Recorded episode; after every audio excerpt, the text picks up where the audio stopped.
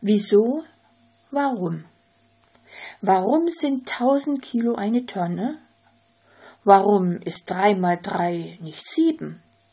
Warum dreht sich die Erde um die Sonne? Und warum hat das Luder nicht geschrieben? Warum heißt Erna Erna statt Yvonne? Warum ist Professoren alles klar? Warum ist schwarzer Schlips zum Frack verboten?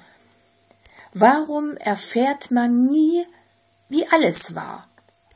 Und warum bleibt Gott grundsätzlich unsichtbar?